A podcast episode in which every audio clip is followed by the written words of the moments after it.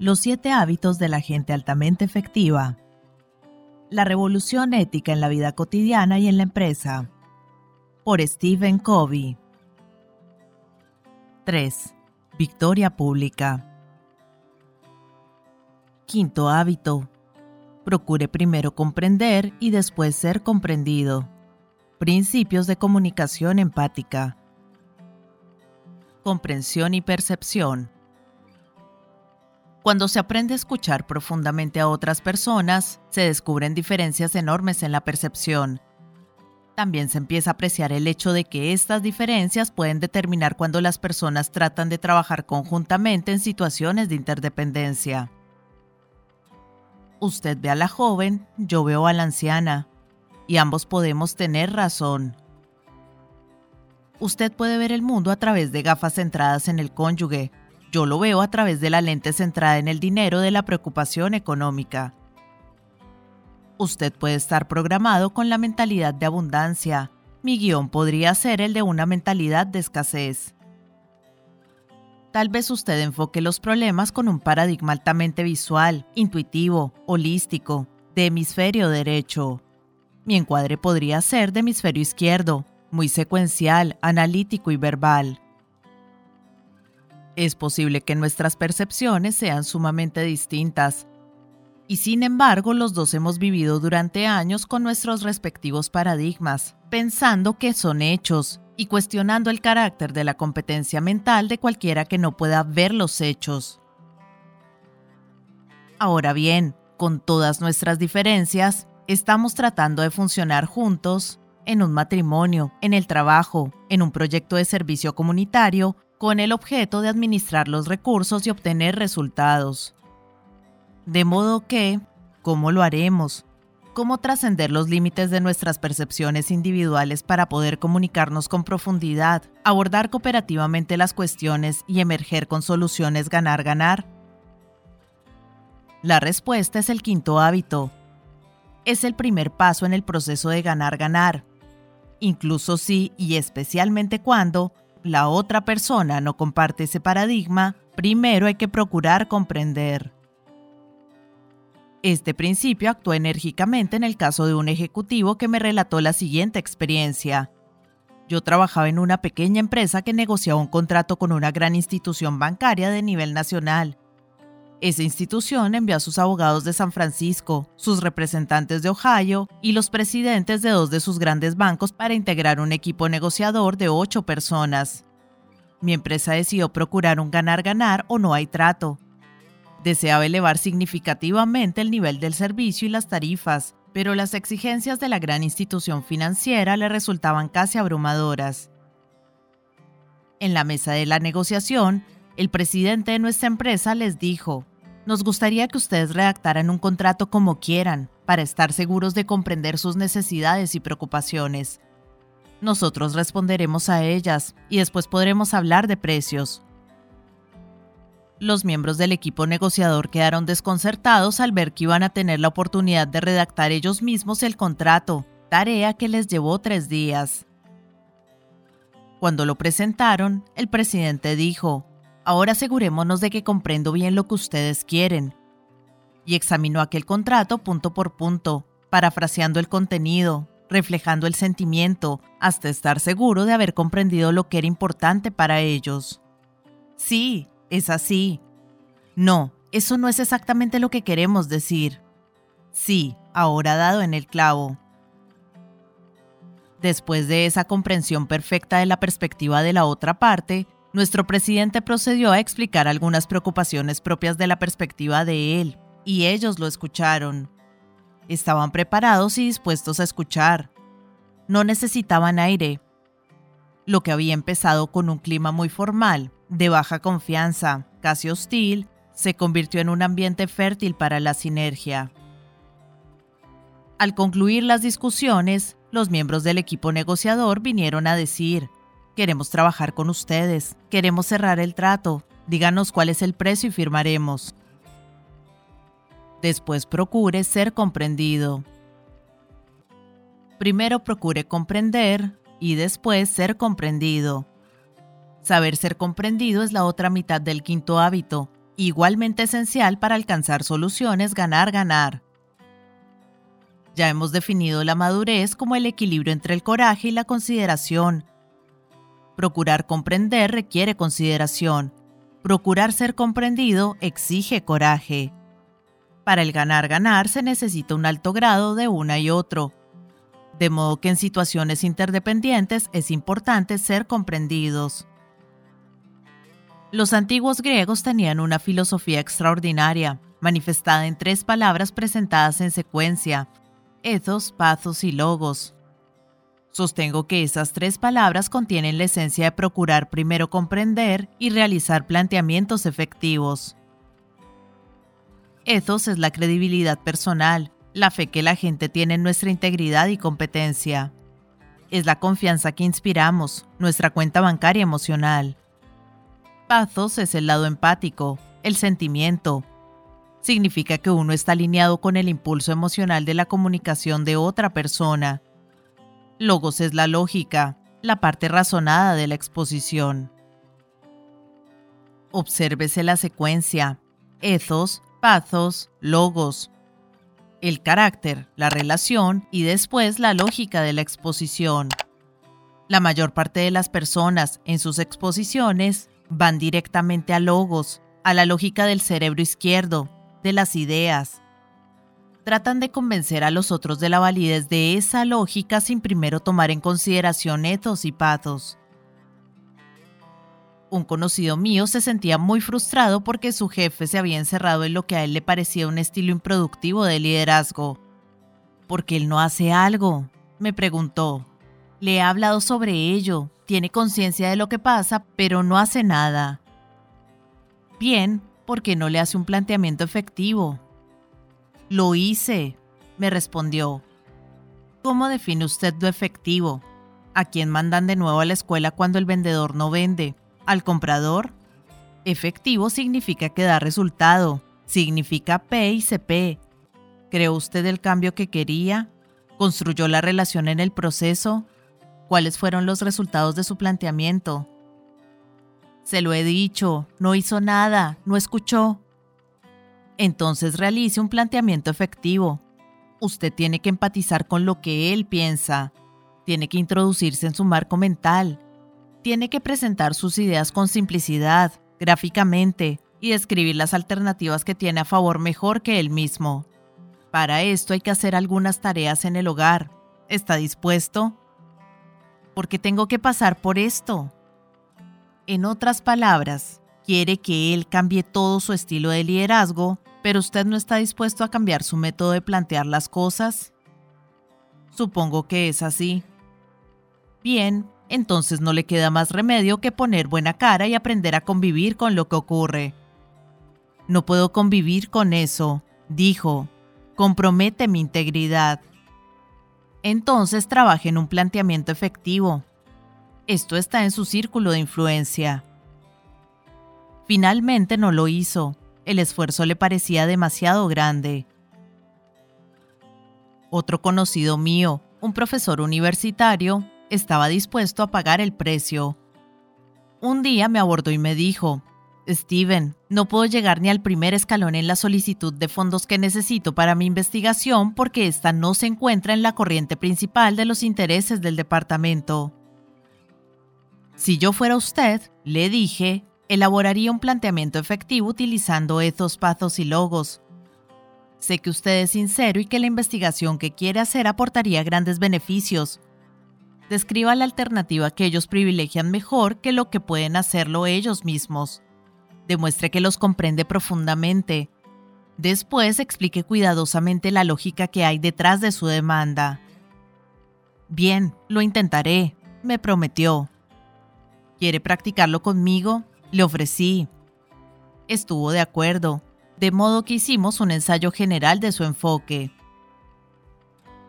Cuando llegó el momento, él empezó diciendo, Permítame primero ver si comprendo cuáles son sus objetivos y sus preocupaciones acerca de este planteamiento y de la posibilidad de recomendar que se satisfaga mi demanda. Se tomó tiempo para hacerlo lenta y gradualmente. En la mitad de la exposición, que demostraba la profundidad de su comprensión y del respeto que sentía por el punto de vista de ellos, un profesor se volvió hacia otro, le hizo una señal con la cabeza y dirigiéndose de nuevo a mi amigo, le dijo, Está bien, tendrá su dinero. Cuando uno puede exponer sus ideas con claridad, concretamente, gráficamente, y lo que es más importante, en su contexto, en el contexto de una comprensión profunda de los paradigmas y las preocupaciones de los otros, consigue aumentar significativamente la credibilidad de las propuestas que presenta. Uno no está trincherado en sus propias cosas, emitiendo una retórica grandilocuente subido a un cajón vacío. Uno verdaderamente comprende. Y como comprende, lo que expone podría ser incluso diferente de lo que pensó en un principio. El quinto hábito nos eleva a un nivel de mayor precisión, mayor integridad en las exposiciones. Y la gente lo sabe. Saben que uno está presentando ideas en las que auténticamente cree, tomando en cuenta la totalidad de los hechos y percepciones conocidos, y que ello será beneficioso para todos. Persona a persona, el quinto hábito es poderoso porque está exactamente en el centro del círculo de influencia. Muchos de los factores de las situaciones interdependientes están en el círculo de preocupación, problemas, desacuerdos, circunstancias, la conducta de otras personas. Y si concentramos nuestra energía allá afuera, la agotaremos, obteniendo pocos resultados positivos. Pero siempre se puede procurar primero comprender, esto está dentro de nuestro control. Al hacerlo, centrándose en el círculo de influencia, uno comprende profunda y verdaderamente a las otras personas. Se tiene información precisa, se llega rápidamente al núcleo de las cuestiones, se construyen cuentas bancarias emocionales y se le brinda a la gente aire psicológico que necesita, de modo que después todos pueden trabajar juntos con efectividad. Este es el enfoque de adentro hacia afuera. Al aplicarlo, observemos lo que sucede con el círculo de influencia. Como uno realmente escucha, acaba dejándose influir. Y dejarse influir es la clave para influir en los otros. El círculo de influencia empieza a expandirse. Uno acrecienta su capacidad para influir en muchas de las cosas del círculo de preocupación. Detengámonos también en lo que nos sucede a nosotros mismos. Cuanto más profundamente comprendemos a las otras personas, más las apreciamos, más respeto tenemos por ellas. Tocar el alma de otro ser humano es caminar por tierra sagrada. El quinto hábito puede ponerse en práctica ahora mismo. La próxima vez que se comunique con alguien, deje a un lado su propia autobiografía y procure auténticamente comprender. Aunque esa persona no le cuente sus problemas, sea empático con ella. Cada uno puede sentir el corazón del otro. Usted será sensible a lo que a su interlocutor le duela y le responderá, hoy pareces deprimido. Tal vez el otro no diga nada. Está bien, usted ha demostrado comprensión y respeto. No presione ni empuje. Sea paciente, sea respetuoso. La gente no tiene por qué abrirse verbalmente antes que uno pueda empatizar. Uno puede empatizar constantemente con su conducta. Puede ser sagaz, sensible y consciente y vivir fuera de la propia autobiografía cuando ello es necesario. Y si se es altamente proactivo, se pueden crear oportunidades para realizar un trabajo de prevención. No es necesario esperar a que nuestro hijo o hija tengan un problema en la escuela o a nuestra próxima negociación comercial para procurar comprender primero. Pase tiempo con sus hijos, uno por uno. Escúchelos, compréndalos. Véalo todo a través de sus ojos, el hogar, la vida escolar, los desafíos y los problemas con que se enfrentan. Genere una cuenta bancaria emocional. Bríndeles aire. Salga regularmente a pasear con su cónyuge. Cenen o hagan juntos algo de lo que disfruten los dos. Escúchense recíprocamente, procuren comprender. Trate cada uno de ver la vida a través de los ojos del otro. El tiempo que cotidianamente paso con Sandra es algo que no cambiaría por nada. Además de procurar comprendernos recíprocamente, solemos dedicar tiempo a la práctica de la aptitud para la escucha empática, lo cual nos ayuda en la comunicación con nuestros hijos. A menudo nos comunicamos nuestras diferentes percepciones de una situación y ensayamos, mediante roleplay, soluciones más efectivas para los problemas interpersonales más difíciles de la familia. A veces yo desempeño el rol de una hija o un hijo que solicita un privilegio especial a pesar de no haber cumplido con un deber familiar esencial. Sandra desempeña su propio rol. Interactuamos una y otra vez y tratamos de visualizar la situación de un modo muy real, entrenándonos para ser coherentes como modelos y enseñarles a nuestros hijos principios correctos. Algunas de nuestras más útiles ejercitaciones de roleplay han consistido en replantear una escena pasada, difícil o tensa, en la que uno de nosotros metió la pata. El tiempo invertido en comprender profundamente a los seres queridos produce enormes dividendos en la comunicación abierta. Muchos de los problemas que acosan a las familias y los matrimonios no tienen entonces tiempo para enraizarse y crecer la comunicación se vuelve tan abierta que elimina los problemas potenciales cuando aún están germinando. Y en la cuenta bancaria emocional hay grandes reservas de confianza para afrontar los problemas que surjan. En la empresa se puede dedicar tiempo a entrevistas personales con los empleados, escucharlos, comprenderlos, establecer sistemas de información para los gerentes, que brinden una retroalimentación honesta y precisa en todos los niveles, de los clientes, de los proveedores y de los empleados. Hacer que el elemento humano sea tan importante como los factores económicos o técnicos. La exploración de los recursos humanos de una empresa, en todos los niveles, ahorra cantidades enormes de tiempo, energía y dinero. Cuando uno escucha, aprende, y también les proporciona aire psicológico a las personas que trabajan para uno y con uno. Inspiramos una lealtad que va mucho más allá de las exigencias físicas del empleo en el horario formal. Procurar primero comprender, antes que los problemas surjan, antes de pretender evaluar y prescribir, antes de tratar de exponer las propias ideas, procure comprender. Este es un hábito poderoso de interdependencia efectiva. Cuando real y profundamente nos comprendemos unos a otros, abrimos las puertas a soluciones creativas y terceras alternativas. Nuestras diferencias ya no constituyen obstáculos para la comunicación y el progreso. En lugar de ello, se convierten en las piedras firmes de un terreno embarrado que nos conducen a la sinergia. Sugerencias prácticas 1. Elige una relación en la que usted sienta que la cuenta bancaria emocional está en números rojos. Trate de comprender y describir por escrito la situación desde el punto de vista de la otra persona. En la próxima interacción, escuche para comprender, comparando lo que escucha con lo que haya escrito. ¿Hasta qué punto eran válidos sus supuestos? ¿Comprendió realmente la perspectiva de ese individuo? 2. Comparte el concepto de empatía con alguien cercano a usted. Dígale que quiere trabajar con él en la escucha auténtica a otros y pídale un comentario al respecto al cabo de una semana. ¿Cómo le fue? ¿Cómo hizo que se sintiera aquella persona? 3. La próxima vez que tenga la oportunidad de observar a otras personas comunicándose, tápese los oídos durante unos minutos y mire. ¿Qué emociones se comunican no transmisibles solamente con palabras? 4. La próxima vez que se sorprenda utilizando inadecuadamente una de las respuestas autobiográficas, sondeo, evaluación, consejo o interpretación, trate de convertir esa situación en un depósito mediante el reconocimiento y la disculpa. Lo siento, realmente no estaba tratando de comprender. ¿Podemos empezar de nuevo?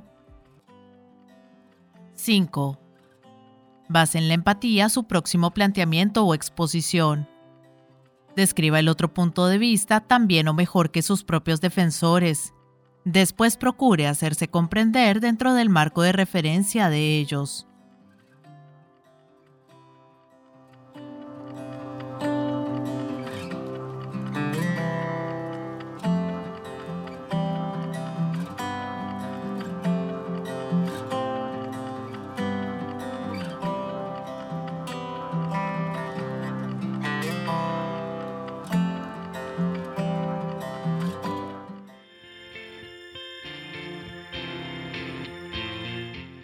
Hola gente, ¿cómo están? Mi nombre es Carolina, yo soy la voz de audiolibros leyendo juntos. Este es un hermoso proyecto que pretende poner un poco de buena vibra y felicidad allá afuera, acompañando a las personas en su cotidiano con diferentes tipos de lectura, desde aventura, suspenso, terror, cuentos para niños, autoayuda, meditaciones, en fin, lo que se les ocurra. Espero que hayan disfrutado del audio. Para mí es todo un honor que compartan su precioso tiempo conmigo. Y ya saben, abajo del audio siempre está la famosa y mágica cajita de descripción donde pueden encontrar cosas tan fascinantes como mis redes sociales. Si quieren comunicarse conmigo, si quieren dejarme un mensaje, si quieren preguntarme algo, sugerirme algo o si no les gustó y simplemente quieren quejarse, siéntanse libres de ir y expresarme todo lo que crean necesario. Pero si realmente les gustó el audio y me quieren apoyar, pueden pasarse por YouTube y seguirme y darle un me gusta a todo lo que disfruten. Ya si les caí súper bien, pueden dar una vueltica por Patreon, donde me pueden ayudar como las personas de apoyo y las personas incondicionales que por el valor de uno o dos cafecitos al mes me están apoyando un montón y me ayudan a seguir adelante. Y si vives en Argentina, te dejo los vínculos de Mercado Pago y de Cafecito. Por ahí también me puedes ayudar, si quieres. Quiero agradecerles el haber llegado hasta este momento del audio y espero que nos veamos pronto para pasar el rato leyendo juntos. Muchas gracias. Chao.